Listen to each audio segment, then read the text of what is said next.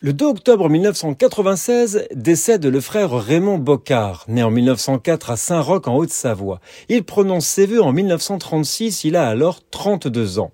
Dans le village de Villagrand, près de la frontière franco-suisse, il occupe l'emploi de jardinier au collège Saint-François de Salles.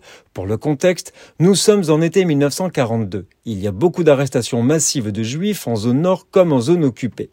L'une des seules voies de fuite envisageables et la Suisse. Avec l'aide d'autres religieux, parmi eux je peux citer Huguette Ducoin, elle aussi reconnue juste parmi les nations, le frère Raymond Bocca réussira à faire passer plusieurs centaines de personnes en Suisse, dont beaucoup de juifs. Citons aussi le père Favre, en rapport constant avec les services de renseignement suisses et dénoncé à la Gestapo, arrêté condamné à mort et fusillé, il n'a rien dit des agissements qu'il connaissait du frère Raymond Bocard. Il sera lui aussi reconnu juste parmi les nations. Le frère Raymond habite sous les combles. De là, il peut observer les allées et venues des patrouilles allemandes. Lorsque l'une d'elles vient de passer, il agite son béret comme signal à d'autres religieux qui attendent en bas avec un groupe de fugitifs cachés au pied du mur qui borde la frontière.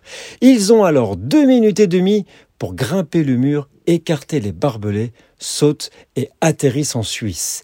Ils guettent ensuite leur éventuel retour, car après avoir échappé aux Allemands, les fugitifs étaient parfois arrêtés par les gardes suisses qui les ramenaient à la frontière française. Dans ce cas, le frère Raymond les accueillait et les logeait dans son établissement.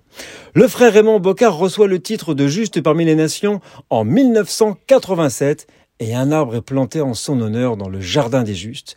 Le frère Raymond est décédé au collège Saint-François le 2 octobre 1996. Il repose au cimetière de Villagrand. Merci monsieur pour votre héroïsme. Nous sommes le 2 octobre.